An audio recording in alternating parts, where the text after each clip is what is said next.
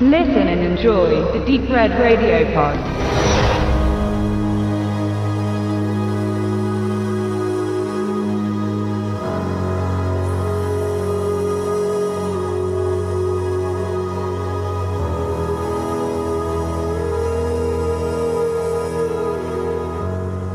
Er hat weder einen Freitag zur Ablenkung noch einen Volleyball zur Ansprache. Deshalb hat der auf einer einsamen Insel gestrandete Hank bereits mit seinem Leben abgeschlossen und sich den alles beendenden Strick geknüpft, als ihn ein merkwürdiges Strandgut ablenkt und unverhofft zu seinem Lebensretter wird. Die aufgeblähte Leiche von Manny entpuppt sich als veritabler toter Alleskönner, mit dem sich trefflich Boot fahren, jagen und sogar kommunizieren lässt.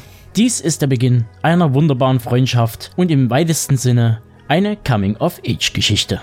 Daniel Kwan und Daniel Scheinerts Debütfilm macht es dem Zuschauer wahrlich nicht leicht. Kann man ihn doch nicht richtig einordnen. Einige oder vielleicht sogar die meisten der Konsumenten werden sich während der Sichtung fragen, wohin die Reise gehen soll, um letzten Endes mit ratlosen Gesichtern den Abspann zu sichten, falls sie denn willens waren, diesen überhaupt miterleben zu wollen.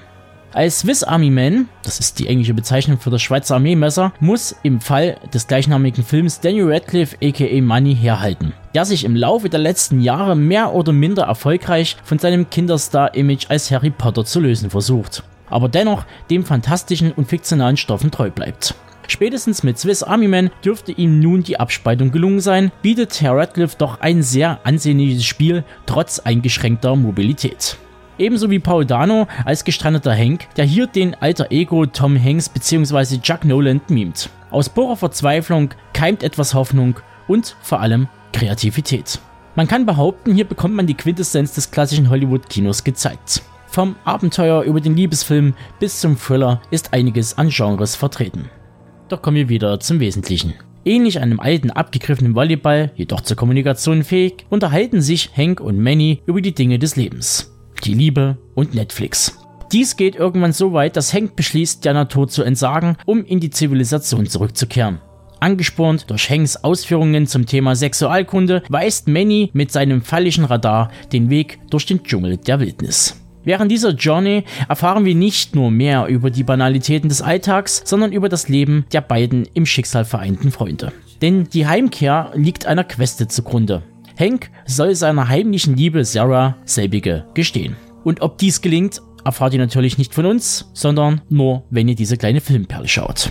Nun gut, wenngleich Herr Radcliffe überwiegend furzenderweise die Szenerie bestimmt, so ist es doch den Herrn Quan und Scheiners zu verdanken, dass diese nicht ins Bodenlose abgleitet. Es ist ein Film für reifere Zuschauer, die über den College-Humor hinaus sind. Zumal der blähende Effekt nur zweitrangig für den Film ist, will mit dieser doch vor tollen und manchmal sehr abstrusen Ideen.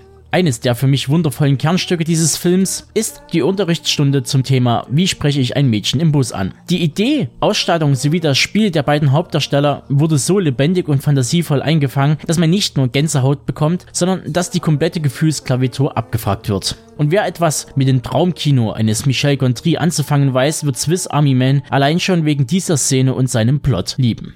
Deshalb komme ich ohne weitere Umschweife zu meiner finalen Beurteilung. Swiss Army Man vom Regieduo Quan und Scheinert dürfte nicht jedem schmecken, aber diejenigen unter euch da draußen, die Lebensgeschichten und deren obskure Details mögen und mit Filmen wie Gondrys Schaum der Tage oder Jeanettes Fabelhafte Welt der Amelie etwas anzufangen wissen, die sollten unbedingt zugreifen. Hier bekommt ihr eine junge, traumhafte Meer präsentiert, die sich oft zitierter Kinogeschichten bedient, aber immer in einen spannenden Kontext setzt. Ich glaube, von den Herren Quan und Scheinert können wir noch einiges erwarten und von Daniel Radcliffe und Paul Dano sowieso. Von mir gibt es daher eine hundertprozentige Empfehlung.